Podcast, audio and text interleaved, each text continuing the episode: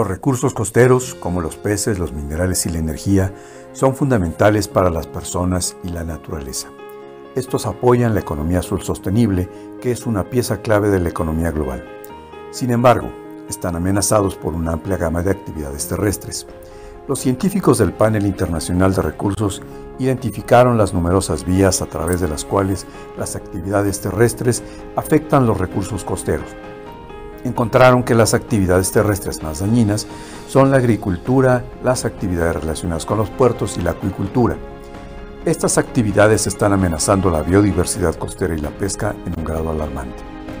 El deterioro general de los recursos costeros pone en peligro la sostenibilidad de la economía azul. La pesca, la acuicultura y el turismo son particularmente vulnerables. Algunas iniciativas están tratando de abordar el problema, pero sobre todo en sectores individuales y sin suficiente acción coordinada. El desafío es aún mayor cuando las actividades se realizan a kilómetros de la costa o incluso en otro país, donde pueden degradar los recursos costeros de toda una región. Entonces, ¿cómo podemos resolver el problema? Los expertos del PIR sugirieron cinco formas de fortalecer las prácticas existentes de gobernanza tierra-mar. Primero, utilizar la gestión basada en los ecosistemas como principio rector. En segundo lugar, mejorar las herramientas de gestión existentes basadas en áreas para abordar mejor la gobernanza tierra-mar. En tercer lugar, mejorar los mecanismos de coordinación entre los distintos sectores y arreglos de gobernanza. Cuarto, implementar el desarrollo de capacidades para los practicantes de la gobernanza tierra-mar. Y en quinto lugar, llenar los vacíos de información mediante la investigación científica. Además de estos, necesitamos nuevos enfoques de gobernanza tierra-mar como marcos regulatorios regionales dirigidos a reducir el impacto de las actividades realizadas en tierra sobre los recursos costeros, comunidades de usuarios interesados que representan actividades terrestres y marítimas, marcos de seguimiento y evaluación que reflejen las conexiones entre la tierra y el mar, y herramientas de apoyo a la toma de decisiones que se centran en las vías de impacto y no solo en la condición de los recursos costeros. De esta manera, podemos reducir los impactos de las actividades terrestres sobre los recursos costeros, hacer realidad la economía azul sostenible y acercarnos a alcanzar el Objetivo de Desarrollo Sostenible 14 de las Naciones Unidas relativo a la vida submarina y los demás objetivos con los que se vincula. Recuerde, abordar los impactos de las actividades terrestres sobre los recursos costeros es una prioridad global para proteger nuestros océanos y nuestro futuro. Y el momento de actuar es ahora. Obtenga más información a través del informe PIR Gobernanza de los Recursos Costeros, Consecuencias para una Economía Azul Sostenible, disponible en www.resourcepanel.org diagonal reports.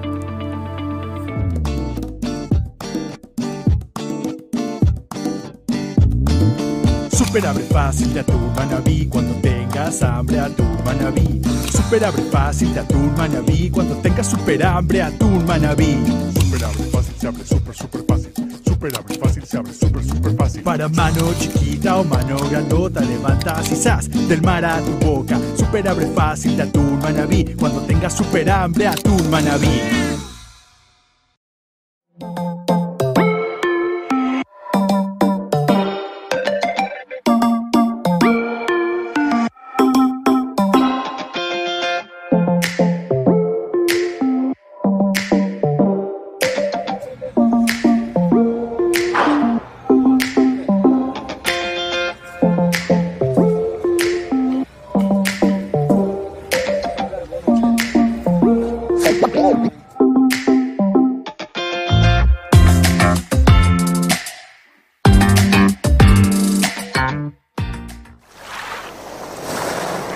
Con ustedes, Azul Sostenible. Un espacio de diálogo sobre la importancia del océano para Ecuador, relacionado a la conservación y el uso sostenible de sus recursos. Bienvenidos.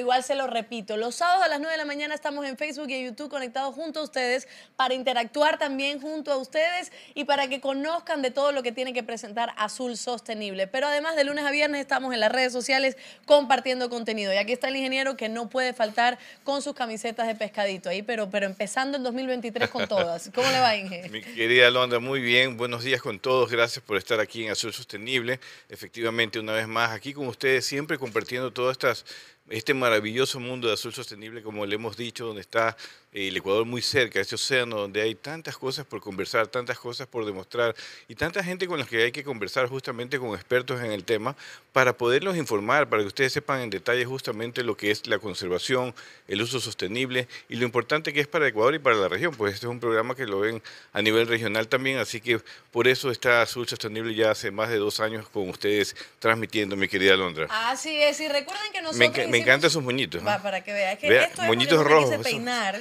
y solamente me peiné aquí, porque si ve la parte de atrás es un desastre. Entonces, como no me quise peinar, ahí están. Yo tampoco me quiero peinar, entonces pero usted está hago, algo más sencillo, gracias. Para, ustedes saben que nosotros hicimos un llamado a los candidatos, a las candidatas que quieran venir aquí al programa para conversar también sobre em, el cuidado sostenible del océano, de los brazos de mar, etcétera, etcétera. Y pues hemos tenido ya algunas personas que han venido para comentar. Los que no quieren venir, está bien, no pasa nada. Igual nosotros estamos en Azul Sostenible para interpelarlos, para saber qué es lo que ustedes están proponiendo, porque es necesario también cuidar esta parte tan esencial. Aquí tenemos ahora a nuestra queridísima Marcela Iñaga, que es candidata a prefecta del Guayas. Y aquí está Marcela, qué lindo siempre verte. verlos. Marce, eh, lo más importante es saber, ¿no? Porque a, nivel de prefectura, y no nos olvidemos que también Guayaquil tiene este brazo de mar maravilloso, tiene el, estero, tiene el golfo, etcétera, etcétera, que todo eso hay que cuidarlo. Y usted fue ministra de Ambiente y sabe perfectamente qué es lo que es necesario para, para llegar a esa sostenibilidad. Cuénteme así por encimita a nivel general, ¿cuáles son esas propuestas que tiene para em, llegar a la sostenibilidad del Bueno, gracias, gracias por el espacio y la pregunta. Sí, justamente la prefectura del Guayas tiene competencias ambientales, no solamente para controlar la calidad, digamos, eh, del aire, del suelo, eh, y demás, sino que adicionalmente también la posibilidad de acceder a proteger nuestras eh, áreas únicas y maravillosas, muy sensibles, ecosistemas sensibles como es Manglares Churute, áreas protegidas, el Golfo de Guayaquil. Eh, una de las cosas que me parece que absolutamente está invisibilizada ahora mismo es la competencia ambiental por parte de la prefectura, porque, por ejemplo, debería tener iniciativa para luchar contra la tala de manglar, que es uno de los temas importantísimos, porque los manglares no solamente em, que nos ayudan como barreras de protección, sino que son adicionalmente generan ecosistemas eh, y es más capturan carbono de una manera impresionante, así que deben ser como parte de los ejes principales. ¿no? También eh, en esa misma lógica nos hemos acercado a ciertos sectores, como el sector pesquero artesanal, al sector... Eh, en este caso cangrejero, muchos de ellos nos piden seguridad, esa es la mayor preocupación que tiene hoy la gente, y hemos tratado de construir un plan cercano a ellos, es decir, no de las necesidades que le parezca a quien es candidato o quien vaya a ser prefecta, sino lo que realmente quiere la gente que sea atendida en temas de seguridad, en temas de inversión, por ejemplo, en temas de muelles, también nos piden eh, lanchas eh, o infraestructura o equipamiento para hacer su proceso de conservación. Em, me acuerdo con entonces un gran amigo eh, que es un fanático de los manglares, Manuel Bravo, hicimos el programa de em, lo llamábamos en ese entonces las unidades de conservación, ¿verdad? Con los manglares. Y se las entregábamos a los, eh, a, los a los pequeños pesqueros para que ellos puedan cuidar con todo un proceso de acompañamiento, monitoreo, con infraestructura, con equipamiento. Y mira, todo eso ya no existe, lamentablemente. Entonces, eso nos ha pedido que lo retomemos. Eh, me parece una idea genial, no requieres de millones de dólares, requieres de voluntad política, de ganas de hacer las cosas y de buscar también cooperación internacional, que por supuesto es mucha de ella, para la protección de nuestros ecosistemas marinos. Marcela, ese es un programa muy lindo. Yo también tuve la oportunidad de trabajar con, Manuel, contigo. Eh, de hecho, Manuel ha venido al programa también, ahora que está en Wallite. Entonces, eh, siempre nos ha hablado de estos temas. Pero Marcela, también el sector pesquero artesanal. Si bien no estoy muy claro, no es mi especialidad, la competencia de las prefecturas, pero el sector pesquero artesanal por seguridad, por desarrollo productivo, eh, hay algunas comunidades que tú conoces muy bien, porque aparte ministro del Ambiente fuiste subsecretaria de Pesca, subsecretaria de Acuacultura, así que conoces muy bien al sector, el sector es muy fanático tuyo también. Así que, ¿qué se puede hacer desde la prefectura si tú llegas allí? ¿Qué es lo que está esperando el sector pesquero? Porque aquí tenemos constantemente invitados a diferentes comunidades pesqueras artesanales, a presidentas, presidentes de, de, cooperativas, ellos dicen que la atención de los gobiernos locales es casi nula y el gobierno nacional a veces también es casi nula. Entonces, ¿Qué se puede hacer con esta visión nueva que tú quieres llevar adelante en la prefectura del Guayas? Mira, yo creo, y de las conversaciones que hemos tenido, hemos planteado, primero, ellos nos piden equipamiento y acompañamiento en temas de seguridad. Eh, sobre todo por el ámbito de proteger su integridad física cuando salen a faenas de pesca. Eso en primera instancia. En otras, aquellas comunidades que están en áreas protegidas, como por ejemplo Mangares Churute, El Morro, entre otras, eh, la isla Santay, que nos piden inversión en infraestructura turística. Y ahí puede haber la competencia subsidiaria o competencia complementaria que puede ejercer la prefectura del Guayas, pidiéndole al Ministerio del Ambiente eh, poder administrar o poder ayudar o colaborar en esas áreas. Eso es lo que nos piden, es decir, porque son en épocas de veda ellos nos dicen nosotros nos dedicamos al turismo también, pero ahora mismo sin infraestructura y sin seguridad es muy difícil hacerlo. Esas son las cosas que nos piden. Adicionalmente, otra cosa que me pareció interesantísima, nos piden investigación científica, eh, nos piden alianzas con universidades. Caló el discurso, ¿no? Sí, caló. ¿Sabes qué? nos piden eso, nos dicen, pero investiguen, queremos hacer otras cosas. Em, recambio de artes de pesca y demás, maricultura, que ahora está muy en boga. Y mira, viendo eso, vi un proyecto que ha llevado adelante la prefectura de Santa Elena. Ya, claro.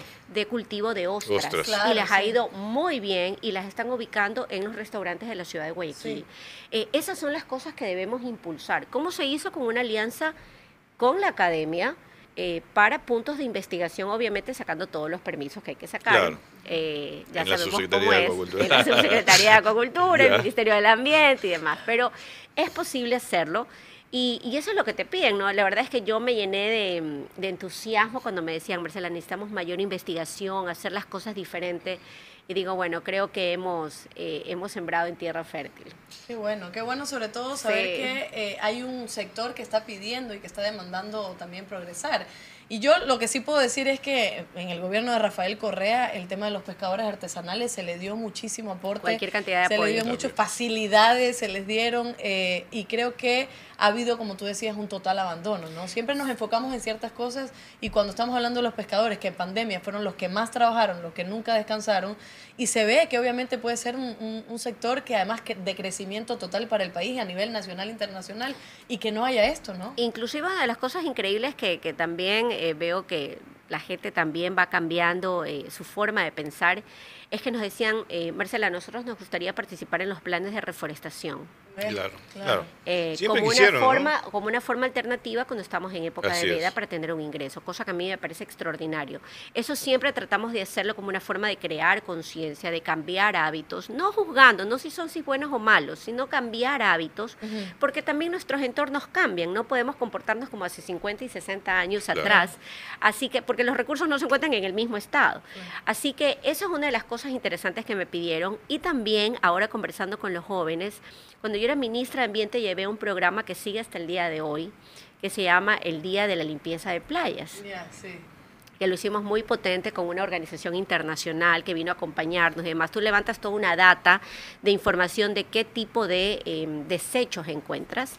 Y hasta donde yo me acuerdo, los datos nos daban que encontrabas más colillas de cigarrillos y tapas de botellas Súper contaminantes. Sumamente contaminantes que ni siquiera pueden ser tratadas. Entonces, una de las cosas que implementamos ahí fue el programa de limpieza de playas con maquinaria, como lo hacen otros países, maquinarias que hoy que por la tecnología ha avanzado tanto, los costos también de estas maquinarias han caído, son mucho más accesibles eh, a comprarlas que es para hacerlos con quién, con las propias comunidades pesqueras. Yo creo que en ese momento cuando lo hice, quizás el modelo de gestión ahí me falló, porque lo hice con el municipio.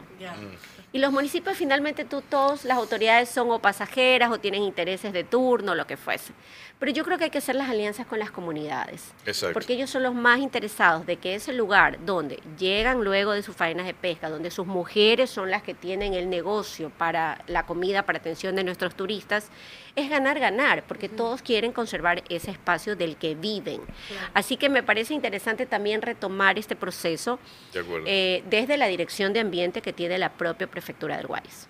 Marcela, y hablando de ambiente, justamente uno de los temas que ha, impulsado Azul Sostenible siempre y que le preocupa eh, y le ha preocupado a algunos actores es el tema del Golfo de Guayaquil, donde obviamente la prefectura del Guayas pues es una entidad fuerte que debería ser potente justamente en cuidar este golfo que, en nuestra opinión, y tú lo conoces muy bien, es tan importante y tan biodiversa como lo de Galápagos, como la Reserva Marina de Galápagos, y la hemos descuidado mucho. Hay que volver a, crear algún entorno alrededor del Golfo de Guayaquil para cuidarlo con la prefectura de Guayas, con sector privado. Nosotros como sector privado ahora estamos impulsando con Pacto Global eh, una, una, plataforma de acción justamente para promover con, con, los municipios, con el Consejo Provincial y encontramos a veces pocas respuestas. ¿Qué piensas tú del Golfo de Guayaquil que lo conoces muy bien y que está totalmente contaminado por plásticos y por otras fuentes de contaminación de Bueno, sin duda tiene que ser parte de esta gran agenda ambiental y también eh, mirado desde la gran estrategia de cambio climático que tenemos que hacer desde la prefectura. Competencias las tenemos, podemos trabajar la estrategia de cambio climático en los dos ejes que ya conocemos, mitigación y adaptación,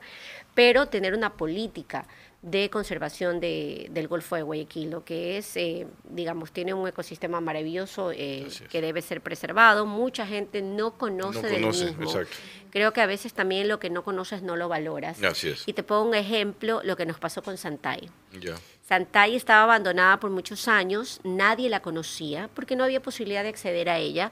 Era una comunidad de 60 a prácticamente entre 60 y 80 pescadores, pescadores con sus familias, y cuando se ingresó a hacer el proyecto, una de las cosas que pudimos lograr es que la gente sepa que tiene más de 2.200 hectáreas de humedal ranza al frente a tu ciudad, que es el pulmón de tu, de tu ciudad, y que nadie tenía la posibilidad de conocerlo. Entonces sí hay que valorar. Cuando tú conoces, valoras y proteges y entonces reclamas, ¿no? Entonces ahora a, mí me llena de satisfacción saber que luego de que hice unos videos en TikTok llegó el Ministerio del Ambiente a cambiar el letrero. Qué bueno, qué, bueno, porque eso es el entorno, digamos, de los derechos de los ciudadanos. Lo mismo tiene que pasar en el Golfo, en el Golfo pero tenemos que hacer una, una estrategia mancomunada con liderazgo, por supuesto, donde la autoridad provincial siente a los otros actores, al actor de conservación, al actor de pesca, eh, y así sucesivamente para poder generar una estrategia entre todos, que, no sean dispersas. Aquí han venido dirigentes de las comunidades aquí cerquita, de 10, 20 minutos, que tú conoces muy bien y que no tienen atención estando tan cerca del municipio, de la prefectura. Te pongo un ejemplo, Puná, Puná nos pide un malecón, Puná nos pide caminos vecinales. Así es. Porque no tiene forma de acceder. Todavía no tienen. No los tienen, ellos viven pues absolutamente en tierra. Eh, Puná es parroquia rural de la ciudad de Guayaquil, que no, que es hermoso. Y mira, creo que es impensable, importante hacer también la mirada hacia allá, pero tiene que ser integral, ¿verdad? Nosotros invertimos en infraestructura, la gente tiene que estar capacitada, tenemos que tener un plan de turismo, eh, tenemos que tener un plan de seguridad también con puntos, cámaras, porque a veces yo escucho por parte de ciertos candidatos, ¿no? Eh, vamos a poner 5.500 cámaras. Las cámaras son una herramienta importante, yo no digo que no pero la Cámara por sí sola no va a detener los indicadores de inseguridad. Tenemos que combatir la pobreza también. Y para eso darles oportunidades a la gente, que un padre de familia pueda darle de comer a sus hijos tres veces al día, curarlos, educarlos, que eso es lo que esperamos tener en una sociedad que nos digamos medianamente, pues, en ahí- por ahí desarrollo. también Pozorja, ¿no? Que yo sé que está por acá al otro lado de, Puná, pero Pozorja es una población que genera mucho para la provincia, Muchísimo para la ciudad también. riqueza, hoy entiendo, bueno, y pues, Pozorja, pues, si uno va a no Pozorja, realmente yo voy allá y digo, bueno, esto nunca se desarrolla, nunca avanza. Sí, ¿no? siempre está como A pesar a- de todo. ¿no? atrasado, también eh, perteneciente a Guayaquil. Eh, pero hoy, por hora, deberemos tener estadísticas de cómo ha incrementado el trabajo, si hay fuentes de trabajo luego de que llegó el puerto, la nueva concesionaria. Claro.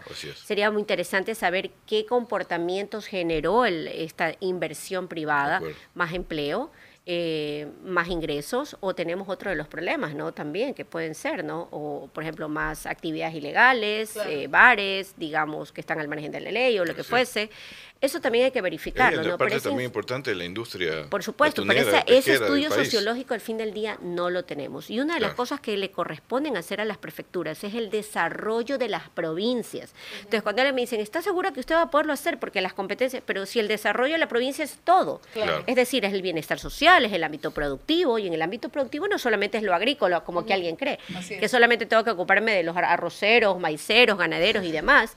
No, sino también el también sector pesquero que claro. nadie lo menciona en sus planes de Eso, campaña. eso justo, eso iba, porque siempre uno piensa en prefectura y uno piensa en los arroceros, empieza en la agricultura, y Correcto. uno piensa en Y los vía. pescadores y, Y en las vías. No. Se acabó. Se acabó. Pero también están los pescadores que aquí en Azul Sostenible hemos tenido una cantidad de gente que viene, sobre todo seguridad, etcétera. Vamos a hacer un corte, Marcela, y al volver vamos a preguntar, al menos eh, me parece interesante cómo se puede combatir el tema de la seguridad, dando no solo con policías y cámaras, sino también educación, sino facilitando que esas personas también tengan acceso a las otras partes de Claro sí. Guayaquil, a otras partes de, de otros sectores eh, de la provincia. Así que al volver, pilas con sus saludos y algunas preguntas que tengan también para Marcela para poder interactuar con ella. Y pilas Cristian de la Torre, que está un poco inseguro por quién votar, solo Ah, para sí. que escuche también Azul Sostenible. Ya volvemos. Quiero escucharlo. Quédate en sintonía. Ya volvemos con más de Azul Sostenible.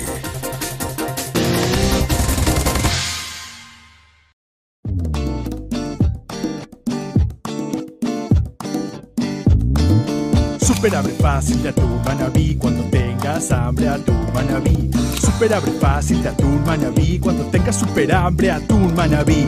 Super abre fácil se abre super super fácil. Super abre fácil se abre super super fácil. Para mano chiquita o mano grandota levantas y zas del mar a tu boca. Super abre fácil de atún manabí cuando tengas super hambre atún manabí.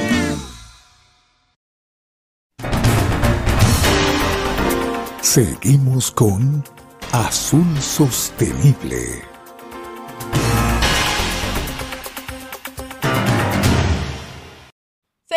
Azul Sostenible y quiero leer sus comentarios para saber qué es lo que piensan, qué preguntas tienen y por supuesto interactuar con ustedes que nos encanta que esté todos los sábados a las 9 de la mañana. Pete San dice, muy buenos días Azul Sostenible, saludos especiales a la querida amiga Marcela de parte de Pedro, gran conocedora del sector acuícola y pesquero. Así mismo es. A ver, tenemos otro, José Luis, pues buenos días a todo el equipo de Azul Sostenible y a la excelente invitada. Aquí tenemos fans también.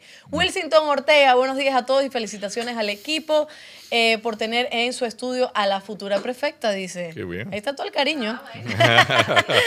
Marcelo Crespín dice, muy buenos días, este hermoso programa, como es Azul Sostenible. Saludos de la caleta pesquera Data Villamil del Cantón Villamil. General Villamil Playas. También. Marcelo dice, un pedido a la ya prefecta del Guayas, dice, como es la doctora Marcela. El sector pesquero artesanal de todo el perfil costero ecuatoriano pide seguridad en el mar para así trabajar y tener una vida digna. Fue exactamente lo primero que mencionó Marcela.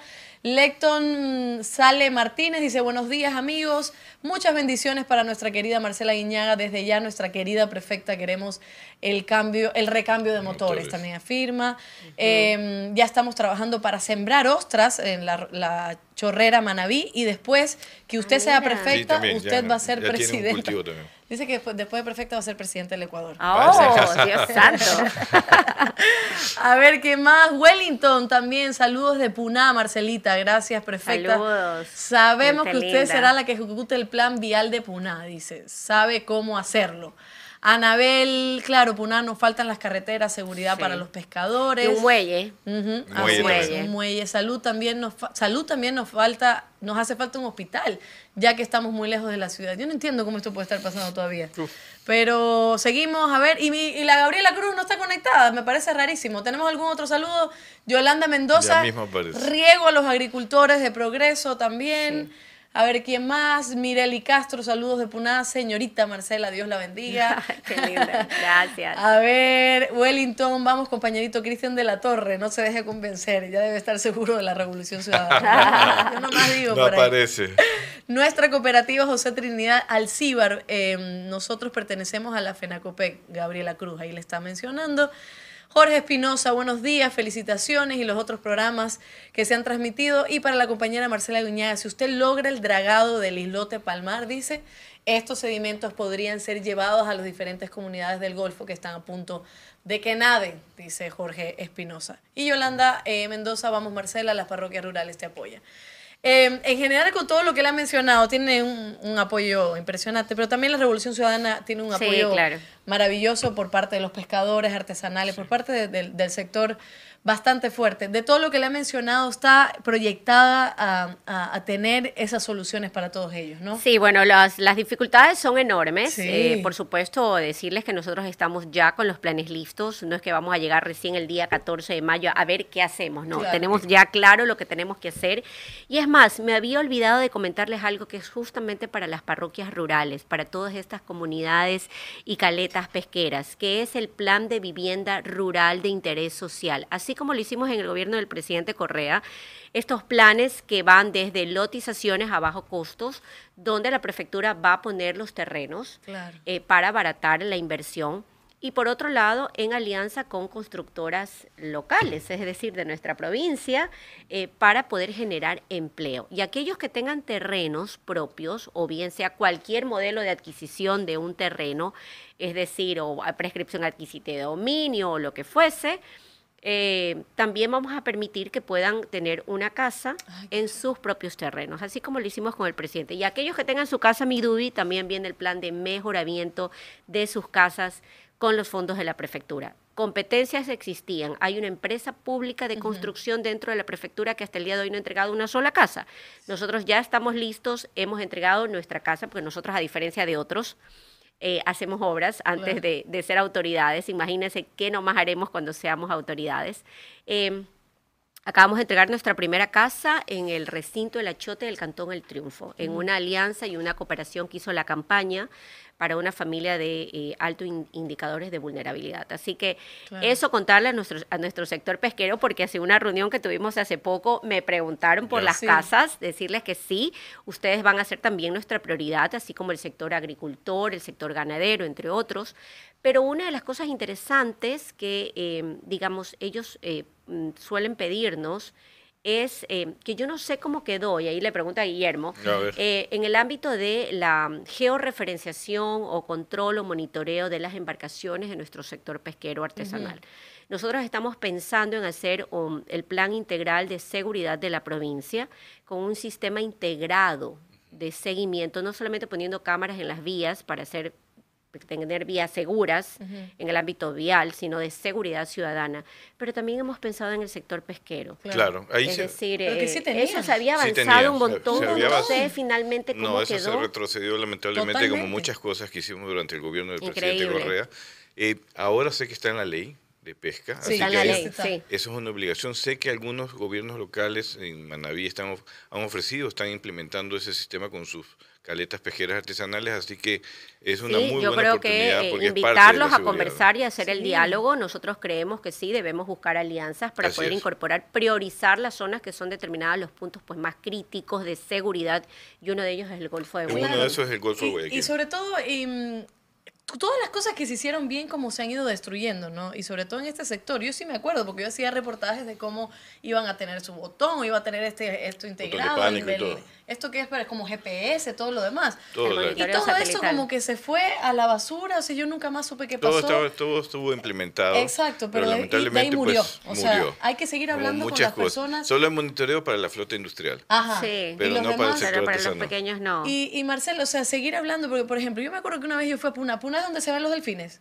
Sí, también. Sí. Ya, yo me acuerdo que hace tiempo cuando yo aquí, yo fui Y puede salir por el morro, ¿no? Ajá. Claro. Yo fui en la embarcación, me pareció lindísimo, pero obviamente uno no, no tiene la conciencia de que va ah, turismo, etcétera. Pero el turismo es una de las cosas que si se ve de, de forma em, productiva, o sea, no solo el turismo que ven a tomarte la foto en el Cerro Santa Ana, no. O sea, si se ve una, una forma de para que también pueda darle réditos económicos a aquellos que viven en ese lugar, sería perfecto. Por ejemplo, a mí me encantaría ir a ver cómo los cangrejeros sacan sus cangrejos. Y yo también meterme la mano No, y mandar- es. ¿Me entiendes? O sea, pesca- Es No, un no, trabajo. pero, es un pero sí, trabajo. no, o sea, se, te sería fomentar ese turismo también comunitario, ¿no? No, y no Sí, solamente eso, sino que generar conciencia también de por qué tenemos que conservar ciertos espacios. Te pongo un ejemplo. Cuando alguien vaya a ver cómo hace un cangrejero para sacar un cangrejo, le aseguro que usted no vuelve a regatear el precio de Exacto. una Eso siempre lo plancha. decimos aquí. Porque el trabajo es, wow, es Claro. durísimo en unas condiciones adversas. Sí. eh, no es lo más fácil, pero bueno, finalmente el cangrejo llega a tu mesa y lo que queremos hacer es que la gente comprenda la necesidad de valorar, primero de conservar, de por qué tenemos que tener manglares, en segundo lugar, por qué esas familias dependen su economía de ellos y en tercero, que ellos puedan hacerlo también con mejores condiciones. Y en el ámbito de que ellos nos, nos preguntan y siempre nos dicen, impulsemos el turismo, una de las cosas que te plantean es, mira, te pongo ejemplo, eh, las comunidades en playas. Sí. Nosotros no queremos que nos regalen nada, nos dicen. Nosotros queremos es más promoción y seguridad para que vengan más turistas Claro. a playas y podamos vender más.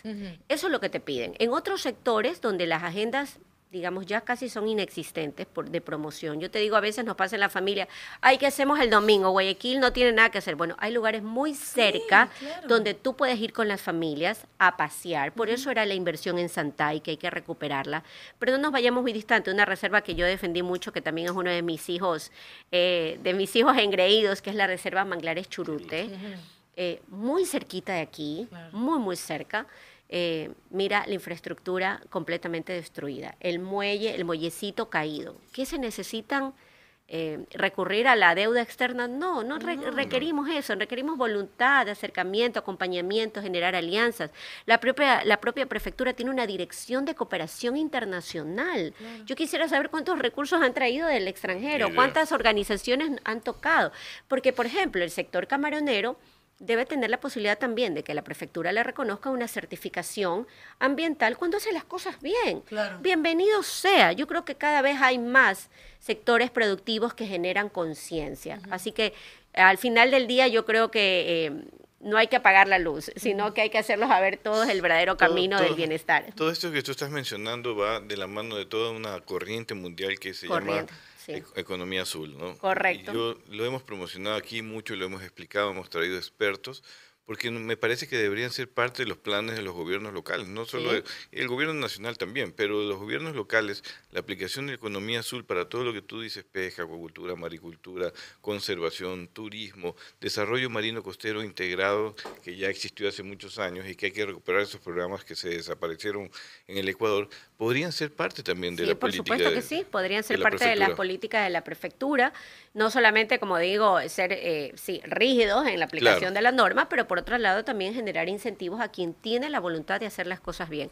Nosotros habíamos revisado algunos estudios hoy como, eh, digamos, en el ámbito de asistencia técnica, hay acompañami- acompañamiento, por ejemplo, para generar políticas de género sumamente importantes. Políticas ajenos desde qué? Desde sectores donde históricamente han sido destinadas para los hombres, ¿no?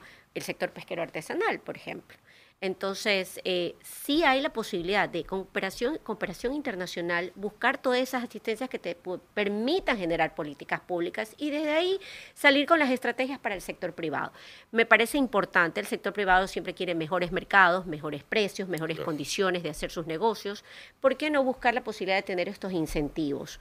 Eh, que la ley te los, al menos en el Código Orgánico Ambiental, te los permite todo en el ámbito eh, de Que conservación. los mercados hoy en día están, están pidiendo, hoy día hablan de responsabilidad ambiental, pero también te hablan de responsabilidad Mira, hay social. algu- algunas la cosas, eh, colaboración sí, con- hay algunas cosas interesantes que han salido en los últimos días post pandemia. Por ejemplo, estudios de CEPAL que te re- reconocen que la carga de la mujer del trabajo en el hogar se incrementó casi al 100% post pandemia. Así es. Entonces, lo que te quiere decir, Rosa, que invita a los estados, a las autoridades, a generar políticas para, primero, el reconocimiento del trabajo no remunerado de la mujer en el hogar. Porque, señoras, lo que hacemos en la casa es trabajo, que nadie le diga lo contrario. Por lo tanto, para ellas hay que generar políticas de acompañamiento, capacitación, eh, este, emprendimientos, fondos, semillas, para hacer cualquiera de estas actividades. Y si hay mujeres muy trabajadoras, es en el sector pesquero artesanal. No, y, sobre, y lo hemos visto nosotros haciendo reportajes y todo, y a mí sí me tachan de correísta, lo que sea, que sí, que no soy eh, eh, imparcial, que lo que sea, no me importa, pero yo me acuerdo que a las amas de casa en el gobierno de Rafael Correa también se le brindó muchísimo apoyo, también se le reconoció, y yo creo que las personas se olvidan, como tú dices, de los trabajos de cuidado. Y hay un discurso que tú siempre lo dices y, y, me parece que es bueno que por lo menos lo esté mencionando, porque no es cuestión de decirle a la gente que se desnude, que sí, que las mujeres somos, eso no es empoderamiento, eso no es empoderamiento real. El empoderamiento real es saber que los trabajos de cuidado siempre lo estamos haciendo. Si somos niñas hay que cuidar a los padres, si somos ya adolescentes también hay que cuidar al hermano, si somos adultas tenemos que cuidar eh, todo esto, a los hijos, al esposo, lo otro. Y en el sector pesquero lo hemos visto que desde las 5 de la mañana ellas son las que se quedan ahí con el pescado, ¿cómo que es lo que hacen? Que la limpieza, la limpieza del pescado, el pescador entonces regresa, ellas son las que venden, las que cocinan, las que... Y cuidan a los niños. Y cuidan a los niños al mismo tiempo. Entonces, ¿dónde está ese reconocimiento? Pero yo creo que también... y cuidan al esposo también, a veces cuando se va de fiesta. Pero también, creo, eh, sin ser, este, digamos, muy estricta con los caballeros, creo que también en la sociedad no lo hemos enseñado, no les hemos enseñado a ser buenos cuidadores. Ellos pueden cuidar a sus hijos, pueden cuidar a sus esposas cuando están enfermas, porque así pasa. Claro. Eh, hay que también asignarles este rol. Por eso es que nosotros hemos generado un programa que a mí me tiene súper entusiasmada, que se llama Cuidando Vidas. es un programa que fuimos a ver el modelo en Bogotá, lo implementó la alcaldesa Claudia López, justamente como una forma de bajar los altos indicadores de violencia. ¿De qué trata este programa? Primero, el reconocimiento del trabajo en el hogar. Uno. Segundo, liberar espacio del trabajo en casa para que tú puedas dedicarte a hacer otra cosa. Por ejemplo, emprender, aprender, ir al médico, ir hacia salud eh, también psicológica o mental, que hoy también eh, nos requieren los jóvenes de forma impresionante. Yo nunca había escuchado un pedido de esta magnitud en el pasado. Em, a cambio de que tú vayas y los servicios se acerquen a los ciudadanos. Por ejemplo, tú rompes algunas barreras. Es que no tengo para el pasaje. Usted va a estar, los servicios van a llegar al barrio y llegan una vez a la semana. Segundo, es que no tengo con quién dejar a los bebés. Usted traiga a los bebés porque aquí va a tener una guardería. Porque en esas dos horas, mientras usted deja de hacer las cosas en casa por dos horas, no es que tenía que lavar la ropa, traiga la ropa porque vamos a tener lavadoras públicas, ah, lavadoras y secadoras públicas. Y en esas dos horas, usted, mientras nosotros le lavamos la ropa y cuidamos a los bebés, usted tiene algún problema en casa, vaya donde el psicólogo. Usted tiene algún problema de salud, vaya eh, medicina primaria usted quiere aprender o emprender algo, por ejemplo, cursos de gastronomía, bienvenida, será recibida. Y eso ha sido sumamente exitoso. Así que lo fuimos, a Bogotá, lo trajimos, lo implementamos, ya vamos por el décimo piloto, si no me equivoco. Eh, lo hemos hecho en los barrios. Y una de las cosas... también eh, desarrollos productivos, nuevos. Desarrollos productivos. Estamos ahorita con pequeñas cositas, ¿no? Porque, por ejemplo, es, digamos, con los fondos que de la campaña lo que nos alcanza a hacer. Pero, por ejemplo, en Bogotá tienen 30 servicios. Eh, entre una de esas es que tú termines el bachillerato online. Y nuestro sector, eh, nuestros pescadores muchas veces no terminan el bachillerato. Entonces, impulsarlo a que estudien. Lo segundo, a que puedan manejar redes sociales para comercializar sus productos de manera distinta. Así es. Lo tercero, sí, emprendimientos productivos. Y en Bogotá les dieron un fondo semilla destinado a las mujeres. O sea, tú tienes, accedes al fondo dependiendo de si los chicos están matriculados, si has ido a controles médicos. Es decir, yo creo que es el círculo perfecto virtuoso de la política puede social. Quizás la prefectura también fortalecer la comercialización de los, Por productos que de la pesca artesanal. Sí, claro eh, que A veces aquí la Caraguay está saturada. Una de las cosas que nos dice la ley es fomentar eh, dentro de las competencias el fomento productivo y comercialización, o ah, sea, en cualquiera de las cadenas, tanto en el agro como para el sector pesquero, por supuesto que sí, crear nuevos, mercados, nuevas marcas, marcas que digan, por ejemplo, yo sueño tener la marca Guayas, ojalá la vida me lo permita, la marca Guayas, donde reconoce, por ejemplo, eh, que hemos reincorporado o reinsertado a mujeres que, por ejemplo, fueron víctimas de violencia o mujeres que eh, fueron sentenciadas y ya se reincorporaron a la sociedad y hoy tienen que velar por sus hijos y que puedan tener esa certificación